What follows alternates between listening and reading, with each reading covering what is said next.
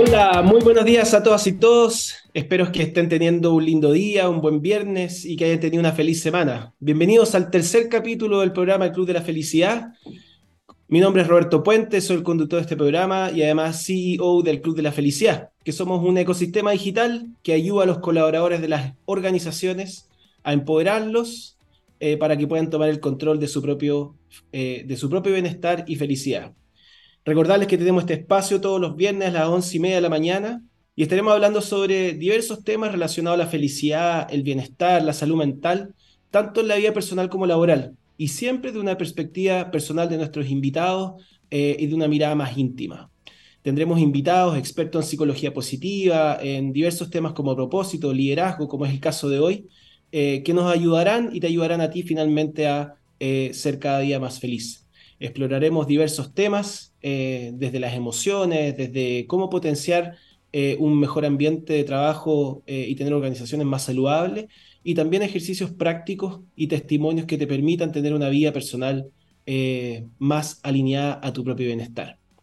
Hoy día vamos a hablar con, con un tremendo invitado. Vamos a hablar sobre su vida también y, en, distinta medida también sobre liderazgo. Eh, entender que en el contexto cómo han evolucionado hoy día las organizaciones, en su enfoque hacia, hacia el bienestar, sobre todo post pandemia, que hemos visto una, una, transición quizás más acelerada. Este tema es tremendamente importante. Eh, en fondo, cómo, cómo logramos establecer esa dirección de los equipos, de las organizaciones, cómo logramos fomentar la motivación, resolver los conflictos, eh, la innovación, ¿cierto? En estos escenarios de tanta incertidumbre, cómo la fomentamos y finalmente cómo creamos una cultura organizacional más positiva o más sana. Finalmente, los líderes sabemos que, que son un, un, pilar fundamental para contribuir al éxito de la sostenibilidad de los negocios. Eh, también me gustaría comentarles que un informe de Spencer Stewart y Cadem, el 2022, mostró que las jefaturas son aptas para conducir decisiones básicas, pero la mayoría no involucra a su equipo. El 36% considera que su jefatura y gerencia entienden muy bien que el equipo discuta en la esfera pública más allá del perímetro de su negocio, pero ¿qué pasa con ese 66% de personas que se sienten invisibilizadas por sus líderes?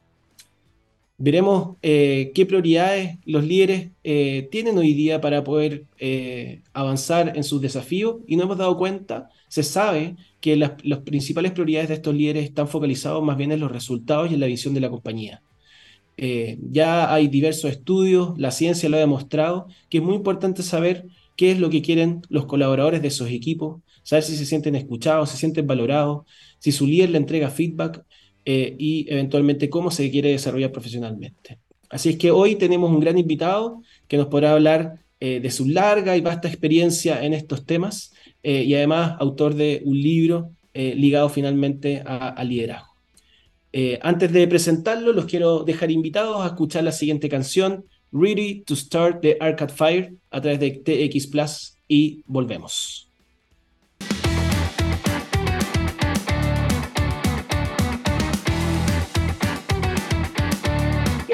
Presentar a nuestro invitado. Sergio Recabarren, él es abogado, MBA y especialista en el desarrollo de las personas con una vasta experiencia. Tiene diversos estudios en la Universidad de Diego Portales, Adolfo Ibáñez, en Harvard, en Estados Unidos. Es facilitador y master trainer para Latinoamérica de Great Place to Work Institute. Es relator internacional en diversos países de Latinoamérica y Estados Unidos. Autor del libro Manual para Gerentes 2.0, Cómo ser un ejecutivo eficaz, responsable y feliz en la era de la responsabilidad social empresarial. Hoy día Sergio se dedica a su empresa de Human Experience, de, cual, de la cual él es eh, fundador y CEO. Hola Sergio, ¿cómo estás? Bienvenido a este programa del Club de la Felicidad. Hola mi querido Roberto, muchas gracias por la invitación y notable lo que estás haciendo, me encanta cómo vas difundiendo las buenas prácticas de vida, tan necesarias hoy día por lo demás. Así es. Y para ir directo al grano y aprovechar bien el tiempo, eh, Sergio, bueno, tú estudiaste Derecho, eh, tuviste un inicio de carrera eh, muy prominente, ¿cierto? Fuiste avanzando rápidamente en distintos eh, cargos jerárquicos y qué sé yo. y hubo un minuto en tu vida donde decidiste, ¿cierto?, generar esta transformación y, y, estar desde el otro lugar, ¿cierto? De apoyar, ¿cierto?, a estos mismos líderes a avanzar en, en, cómo construir ciertos equipos más sólidos, más, más compenetrados y finalmente una organización más sana.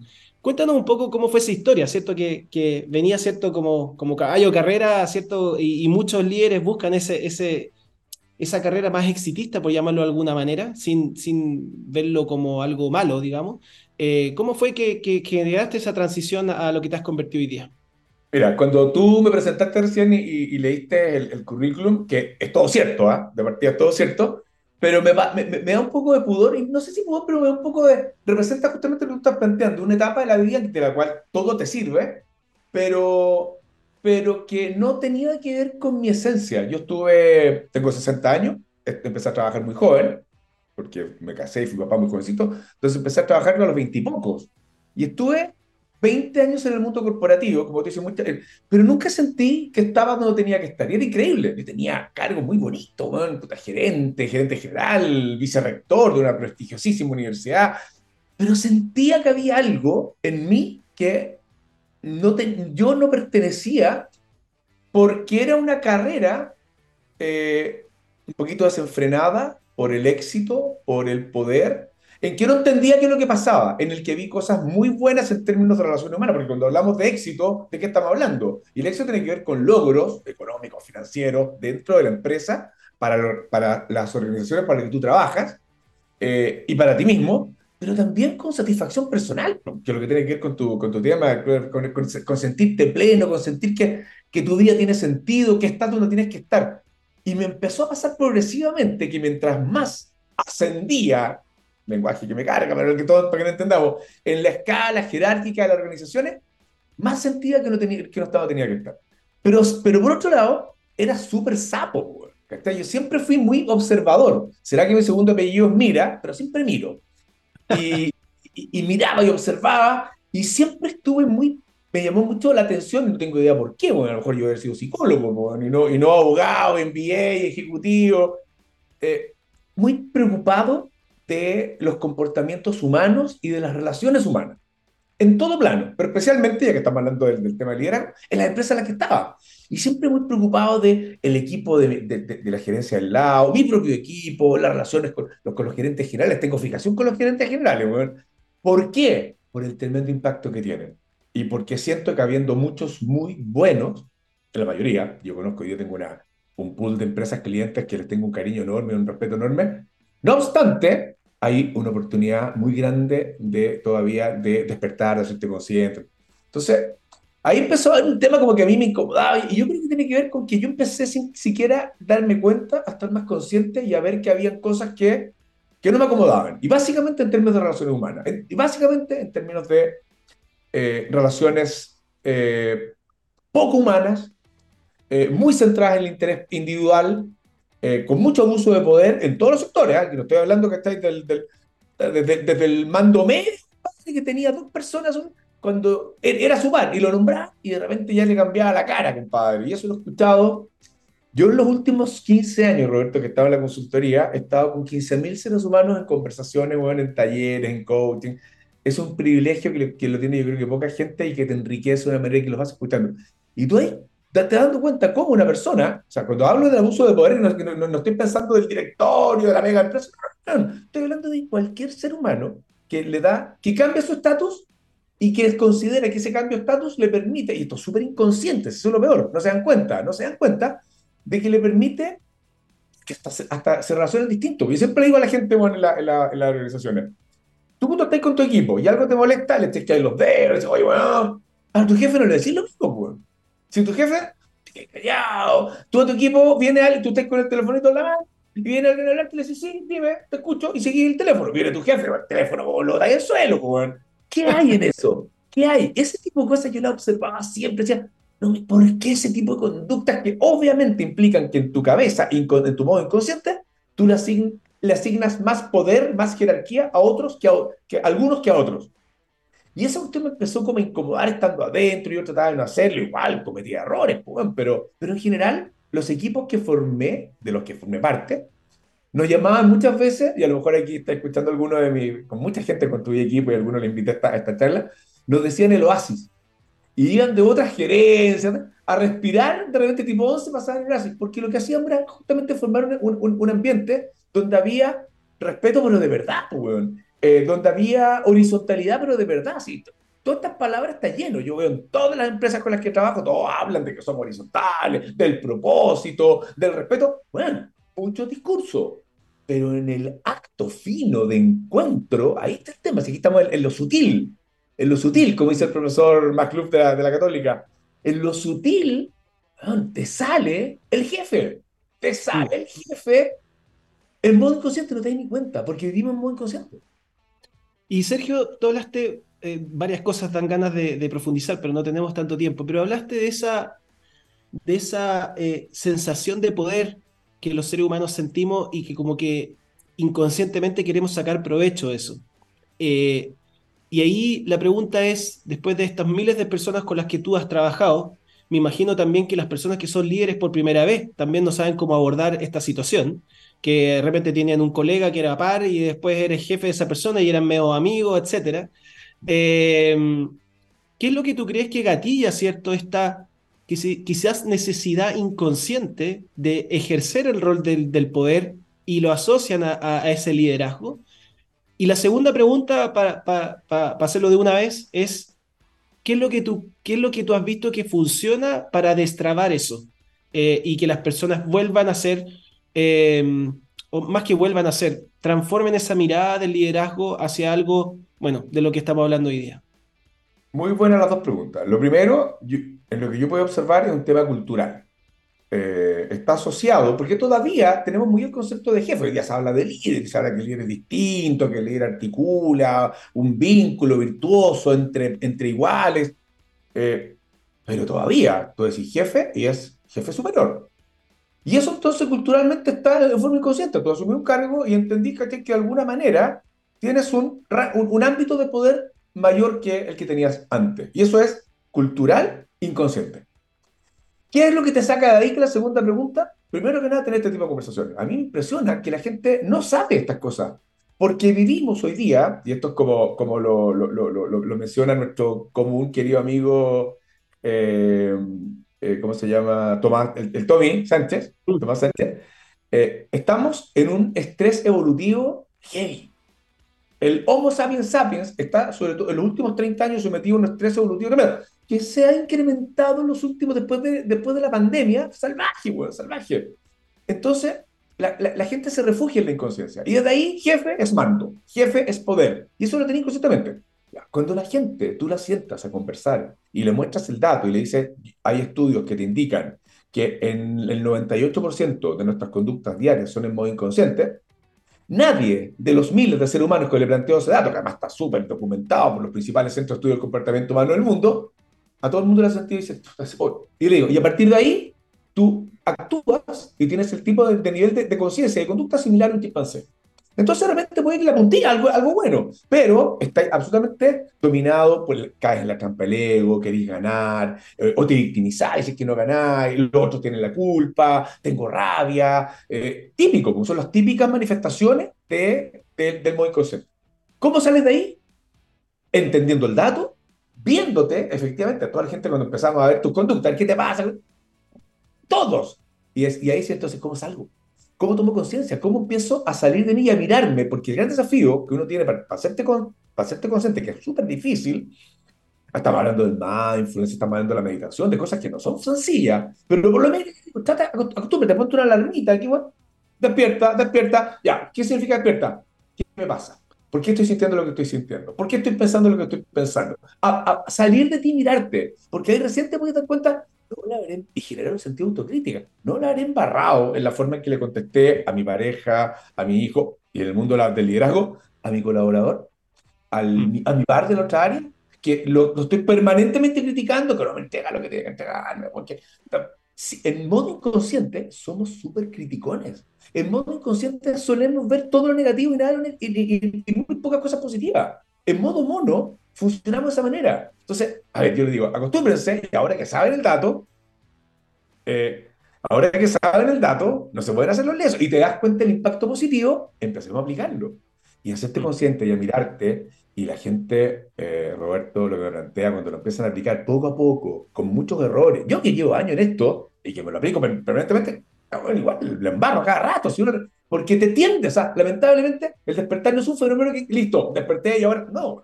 son tipazos. Y uno vuelve, vuelve a agarrar este estrés evolutivo y el estrés y el cortisol, y vuelve a este modo inconsciente que es protección. Y te aferras de tus creencias, entonces, no, esto es así porque siempre. Perdón. Ese siempre ha sido así. La empresa es tremendo, los impactos negativos que genera. Mm. ¿Y te acuerdas, Sergio, de alguna historia, podemos omitir los nombres, eh, así específica, que siempre los ejemplos ayudan a, visibilizar esto de mejor manera? Es que son, de verdad son miles, pero a mí yo te diría lo típico, la gente cuando ya empieza a tener esto, estoy hablando de haber un, colaborador medio de una empresa media, o sea, no estamos hablando acá que tiene un gran líder, un líder, un supervisor de una empresa productiva que tiene estas conversaciones y que empieza a darse cuenta y que tasa siga y que lo empieza a aplicar, después le tiene que hacer seguimiento, lo acompaña y después te dice, ¿sabes qué? Ahora empiezo a tener mejor, mucho mejor relación con mis hijos, con mi señor, que ahora en vez de cuestionarle todo o de defenderme o de querer ganar la discusión, o, ya no tengo discusiones, ¿y para qué decir con el equipo? Fíjate que ahora a los viejos en el mundo productivo, sobre todo minero, empresa nacional, se habla, a los colaboradores se habla a los viejos con cariño.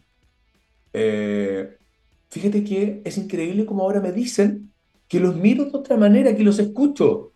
obvio, porque te empezás a conectar. Cuando uno sale del inconsciente, te conectas. Y la gente dice, ¿ay qué? Mira, eh, ayer me dijeron que por primera vez en, no sé, tres años de relación que tengo como, como jefe de ellos, jefe, eh, sienten que lo estoy escuchando, sienten que de verdad me conecté, que lo vi y que, y, que, y que a lo mejor le pregunté en forma genuina qué le está pasando en su vida.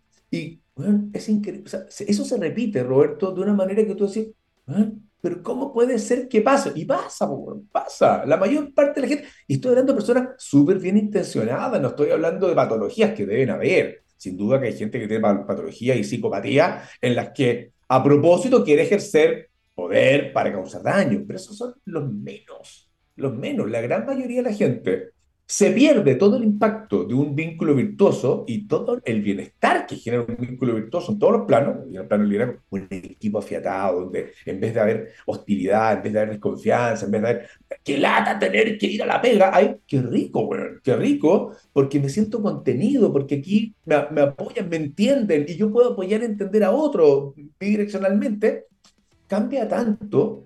Eh, eso, en realidad, el, el, ejemplo que te estoy dando represento, si, si no, o sea, si no miles, cientos, cientos, cientos, cientos de personas. es que olvídate cómo estoy, me está cambiando la vida. ¿Cómo me estoy relacionando mejor? Es súper importante lo que dices tú, Sergio, porque muchas veces las organizaciones se ve al líder o la líder cabrón o cabrona como una mala persona. Eh, y, y creo que es muy importante lo que, lo que tú mencionas, de decir, mira, no ha despertado nomás, eh, responde cierto a historias de vida, por supuesto que hay eh, ciertas patologías, como tú dices, en, en, en, varios de estos líderes, pero en general son una porción minoritaria, como tú dices.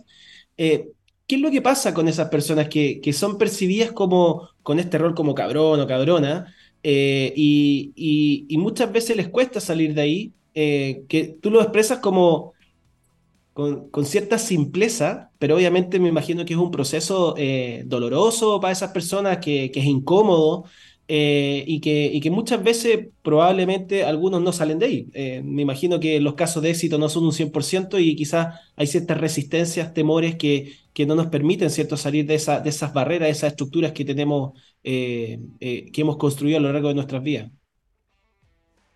Es que la percepción de cabrón o cabrona, como tú dices, es decir, de, una, de un comportamiento que genera eh, no algo virtuoso, sino que algo tortuoso vicioso tóxico, eh, que impide el crecimiento, la conexión real, eh, es una manifestación también de que la persona que lo está aplicando está inconsciente. El colaborador, los colaboradores que piensan eso también, porque están desde su inconsciencia juzgando a esta persona el área que está generando políticas corporativas, ya estamos hablando de, estructura, la, gerencia de personas, que partida todavía se habla mucho de, recursos humanos. Y día de mañana estaba escuchando un premio que le dieron a, una, a, la gerente muy importante de un, de un banco, que... Y todavía los presentadores en, en una radio hablaban de la gerente de personas, de, perdón, de la gerente de recursos humanos, habla de recursos humanos. Ya de ahí, esa sola nomenclatura te dice muchas cosas. Los seres humanos dentro de las empresas no son recursos, tenéis que hacer esa distinción. Porque en la medida que los consideras tal, los nombras como tal, lo empezás a tratar como tal. Entonces, este nivel de poca conciencia está en todos los ámbitos, es multidireccional dentro de la compañía. Entonces vamos creando, pues, bueno, a lo mejor el cabrón no es cabrón. A lo mejor una persona que está completamente eh, inconsciente, atrapado por sus temores muchas veces. Yo, lo que yo más visto en la vida es que el más jodido, muchas veces el más agresivo, el más agresiva, es una manifestación de miedo. Mm. Está atrapado en su temor. Entonces, si en vez de enfrentarlo, el, equipo se abre y le tiende la mano y, esa persona, en, a muchos, lo que yo más he visto, pero, en miles de casos, Roberto, estoy hablando de que he tenido el privilegio de estar ahí con bueno, esa persona se abre y se generan vínculos. Lo vivieron cuando estuvo en el mundo corporativo 20 años. Esa persona que parecía tan duro. Hay excepciones. Hay algunos, como te digo, patológicos. En, mi experiencia en el mundo corporativo tengo algunos que los tengo aquí, no los voy a mencionar, que están completamente dañados.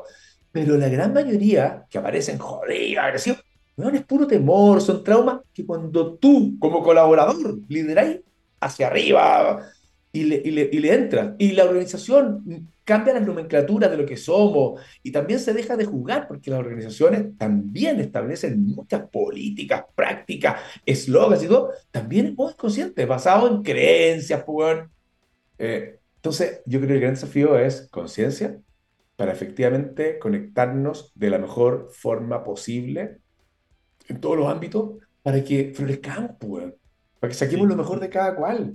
Si mm. la vida, lo que más tú como director de creador del Club de Felicidad, tú lo sabes muy bien, lo que más felicidad le produce a los seres humanos, mucho más que el poder, el prestigio, la plata y todo eso, son los vínculos virtuosos, los vínculos de calidad. Y tenéis la oportunidad de hacerlo en una organización en la que pasáis muchas horas, construyamos vínculos virtuosos porque ahí vamos a ser felices, pues sintiendo los contenidos, desafiados, motivados, mm. despertar. Entonces, en la próxima presentación que me ha costado alguna vez, compadre, todo eso que pregunté antes, diga que ahora yo lo que soy, bueno, soy un despertador, tengo vocación de despertador, y un fijón, un sapo, que he andado sapeando durante muchos años, muchos, para ver cómo la gente cambia desde su corporalidad cuando empieza a hacerse presente y a vincularse de otra manera. Es increíble, bueno, el cambio de la persona, increíble. Sergio, nos quedan pocos minutos y me gustaría hacerte eh, dos preguntas antes de terminar, y esta es la primera, em, y que es, ¿qué le recomendaría a las personas que nos están escuchando eh, que ejercen roles de liderazgo, que el tema de la conciencia quizás queda como muy grande, eh, que obviamente es tremendamente relevante y, tú y yo hemos trabajado en esto hace mucho tiempo. ¿Por dónde partir? ¿Cuál es el primer paso que, que, nos está escuchando puede, puede empezar a, a hacer o ser, digamos, en este camino? Bueno, hoy día afortunadamente el tema está bastante instalado y si tú te metes en el circuito del desarrollo personal y del hacerte consciente, hay una cantidad de literatura y iniciativas y el mismo Chile, forma parte de varias comunidades, una es la tuya, el Club de la Felicidad que apunta está lleno, está lleno de El, el desafío es que la complejidad no mate a este individuo que está completamente, porque esa es mi, experiencia, la mayoría de los seres humanos están muy superados, están, tienen poco tiempo, sienten, sienten, el, modo inconsciente te lleva a una percepción de que no tenés tiempo para nada. Yo les digo, bueno, camina 30 minutos, bueno, ¿a qué hora? Entonces, ¿qué pasa? O sea, si ya no, no podéis caminar 30 minutos, entonces, eh, hay muchas formas y muchos caminos, pero hay que, hacer, hay que partir por cosas sencillas. Hay que tratar de buscar, hay hoy día mucho, googlea, hay muchos programas de apoyo para el despertar de la conciencia. Pero ten cuidado de no caer en algo que sea demasiado sofisticado, porque no hay tiempo y la gente como que se entiende a marear y abandona, se frustra y abandona. Mm. Consejo súper práctico, simplemente acostúmbrate y ponlo en tu agenda y pone un post en tu, y pone una, una, alarmita en tu, en tu celular, despierta. ¿Y qué significa eso? Acostumbra a mirarte. ¿Qué, está pasando conmigo? ¿En qué estoy? ¿Por qué estoy, qué estoy pensando en este minuto? ¿Cómo ¿Y por qué? Cuando ya estableces esa práctica, que una alarmita ya empieza completamente a, cambiar, porque sales, de, si el desafío de, de hacerte consciente es salir, es, salir del ensimismamiento que uno tiene, que estáis para adentro, que estáis rumiando, que estáis pegados en el, en el, pasado, anticipando el futuro, no estáis acá. Bueno, entonces, ah, listo, a ver, ¿qué me pasa? El solo mirarse y lo otro es eh, la otra pregunta que tienes que hacer. O sea, ¿qué me pasa? ¿Qué siento? y, por qué? ¿Qué pienso? ¿Y por qué? Es, ¿qué impacto puede tener eh, las acciones que estoy haciendo en este minuto en los demás.